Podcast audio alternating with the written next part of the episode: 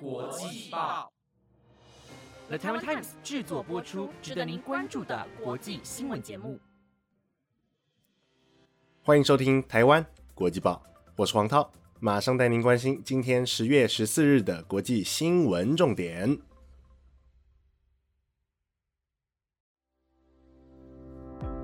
Hello，各位听众朋友，晚安！又到了每个礼拜四的国际新闻时间，我是你们的主持人黄涛。好的，那么今天要来关心的体坛消息是 MLB 美国之棒。那么首先要先跟大家说的是，由于今日的新闻有一则单独报道 MLB 美国之棒的最新消息，加上今天预定要关心的体坛消息也是美国之棒，所以今天的体坛消息我就会简单带过。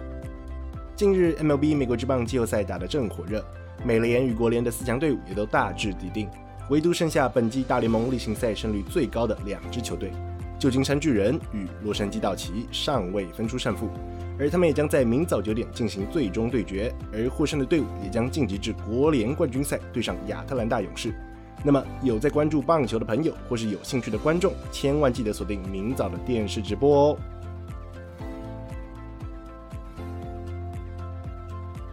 那么今天同样整理了五则国际要闻，首先是南韩 N 号房主嫌赵主兵判刑定验。二审维持原判四十二年有期徒刑。接着是对于两岸议题罕见发言，如今普京表示中国统一台湾无需武统。再来是日本众议院于今日解散，创下多项二战后新纪录，以及拜登发布长期风能发电策略，期盼二零三零年供电千万户。最后则是 MLB 美国职棒季后赛总导览，三分钟带您快速掌握最新战况。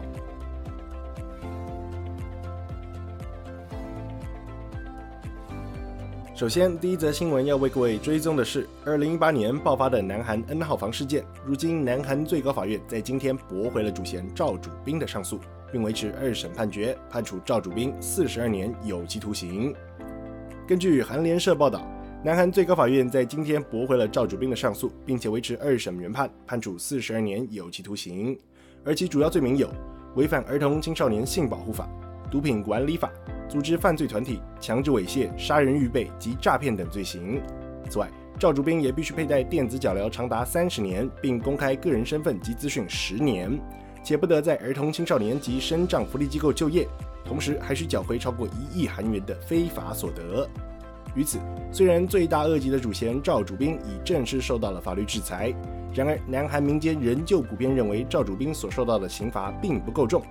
对此，南韩最高法院的回应是。一审中，基于上述各项罪行，已判处赵主兵四十年有期徒刑，并因隐瞒犯罪所得，额外判处了五年有期徒刑。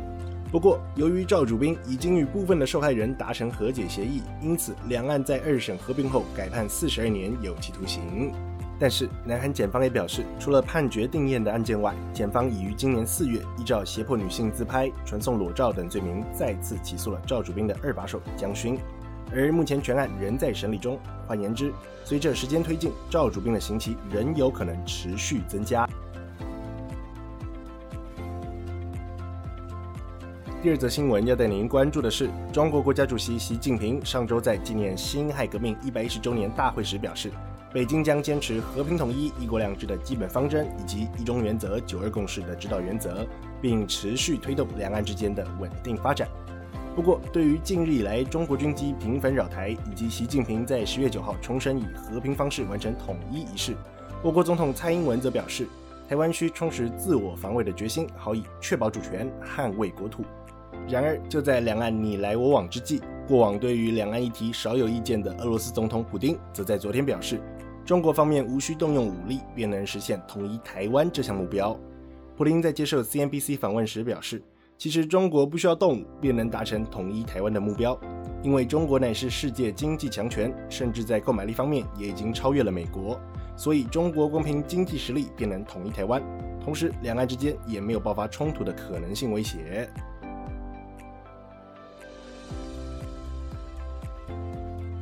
第三则新闻要带您关注的是。日本政府在今天上午召开了临时内阁会议，并在首相岸田文雄与所有阁员签署下正式解散了众议院。随后再度召开内阁会议，并宣布众议院大选将在这个月十九号公告，并于三十一号进行投开票。值得关注的是，这次众议院大选创下了多项纪录。一，本届的众议员任期至十月二十一日，乃是二战后众议员们首次任期届满之后才进行大选以及投开票。二，首相岸田文雄上任不到十天便解散众议院，写下自二战后以来首相上任后在最短时间内解散众议院的记录。换言之，这届内阁仅存留不到十天之久，是为战后最短期的内阁。三，从正式解散众议院至大选投开票，仅有十七天的间隔，而这也是自二战后最短的竞选时间。此外，同样值得关注的是，虽然首相岸田文雄上任后已和美国、中国、俄罗斯、印度、澳洲等国领导人通过电话，但是却尚未与南韩总统文在寅有过电话联系。尽管文在寅在岸田文雄就职当天便已发函祝贺，不过根据韩联社报道。目前，日韩双方正在积极协调双方领导人通话一事，而南韩青瓦台也证实了此事，并表示最快将会在今天或明天展开首次通话。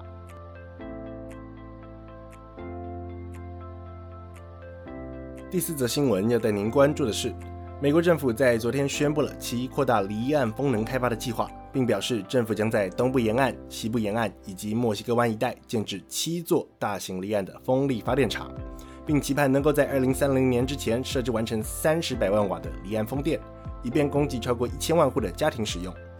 根据美联社报道，美国内政部长哈兰表示，政府方面希望能在二零二五年之前将加州、纽约州、缅因州、北卡罗来纳州、南卡罗来纳州、奥勒冈州以及墨西哥湾沿岸一带的联邦水域开发权租赁给风力发电开发商，并让其建制涡轮机。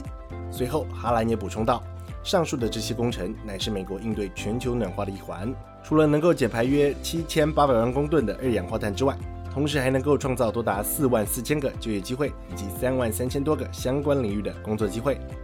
然而，对于上述的风电建设，美国的渔业团体则表示，倘若在东岸沿岸建设离岸风力发电的话，将会让他们难以捕捞高价值海鲜品种，例如龙虾以及扇贝。而保育团体方面则担心，大型涡轮机的建制将导致数以千计的鸟类死亡。不过，内政部海洋能源管理局局长莱顿则表示，政府方面会尽力地减少对于仰赖海洋工作的民众以及渔业团体的影响，并表示政府会提早展开行动，并且与上述的人士进行合作，好以选取适合建制新型风力发电厂的区域。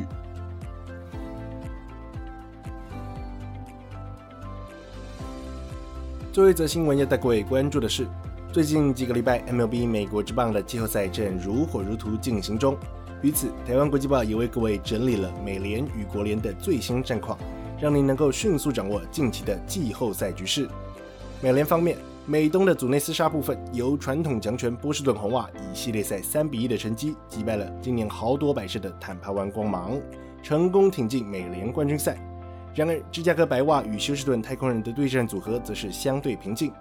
饱受作弊争议困扰的太空人可以说是彻底击碎了白袜的冠军大梦。除了第三场比赛受到白袜球迷的黑海攻势，导致球队整体表现低迷之外，其他三场赛事皆以悬殊比分接管比赛胜利，最终同样以三比一之姿晋级美联冠军赛。虽然红袜在系列赛首场便苦吞败仗，被光芒以五比零结束比赛。不过随后便在第二场扳回一城，以十四比六拿下客场胜利。回到 Fenway Park 之后，红袜更是势不可挡，连续两天向对手说再见。第三战两队苦战超过五个小时，最后由 Vasquez 在延长十三局送上再见全垒打。第四战则是打到九局下半，由 Hernandez 送上再见高飞牺牲打，让一追三，将美联唯一的百胜军团淘汰出局，顺利晋级至美联冠军赛。然而，虽然同样有着“袜”子加持，但是白袜的运气可就没有这么好了。除了系列赛第三战拿下一胜之外，其余三场比赛都惨遭太空人痛宰。第一战六比一结束，第二战九比四作收，第四战更是以十比一完结，单方面遭到太空人屠杀。而太空人方面则可以说是兵不血刃，顺利挺进至美联冠军赛，不但证明了团队战力依旧坚强之外，同时也尝试洗刷近年的作弊之名。国联方面，亚特兰大勇士则是以三比一之姿率先淘汰了密尔瓦基酿酒人，让一追三，成功晋级了国联冠军赛。然而，国联东区的战况则是呈现白热化，旧金山巨人与洛杉矶道奇打得难分难舍，目前两队二比二战成平手。待明日第五战的最终对决，便能确定谁能抢下国联冠军赛的门票，而又是谁就此打道回府，Go big or go home。连四年分区封王的亚特兰大勇士，在整个系列赛中可以说是轻松写意。除了首场以二比零吞败之外，随后三场比赛便直落三拿下了国联冠军赛的门票。不过，勇士的晋级也代表着酿酒人的球迷可能又要失望了。即使球队连续四年晋级季后赛，并持续刷新球队纪录，然而在勇士主炮 Freeman 打出关键制神轰之后，酿酒人方面也已经无力回天，只能以中区冠军的成绩止步今年赛事。